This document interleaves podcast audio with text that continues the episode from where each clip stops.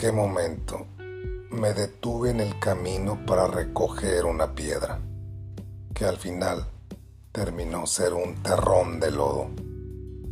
¿En qué momento permití que eso distrajera mi andar?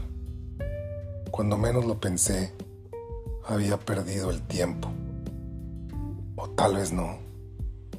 Tal vez esa distracción era necesaria para recordar que nada vale la pena como para olvidar hacia dónde voy, hacia dónde quiero llegar y con quienes quiero terminar mis días de este maravilloso andar.